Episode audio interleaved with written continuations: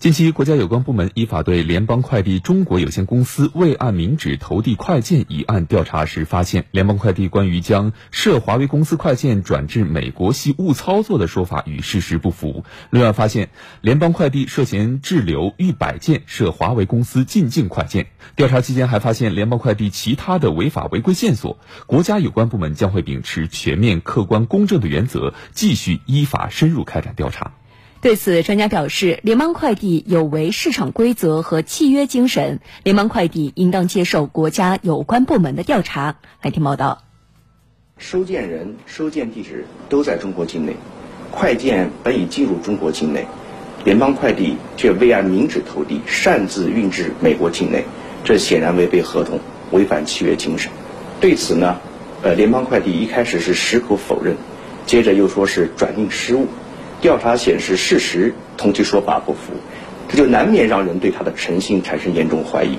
所以，我想联邦快递有义务接受国家有关部门的调查，给公众一个交代。调查发现，联邦快递还涉嫌滞留逾百件涉华为公司进境快件。专家表示，对一家国际快递巨头来说，出现这样的情况是很不正常的。联邦快递呢，呃，滞留快件未经呃寄件人、收件人许可。这涉嫌构成非法扣留快件。呃，这次被扣留的一百多件进境的呃快件中，都涉及华为公司。那么，这是否涉及对于华为的歧视性措施？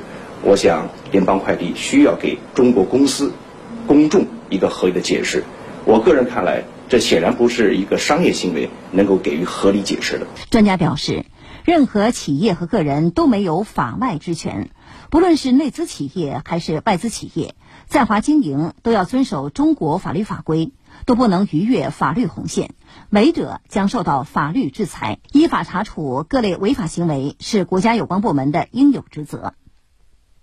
在本案中，接下去进行深入调查是国家有关部门依法履职的必然要求。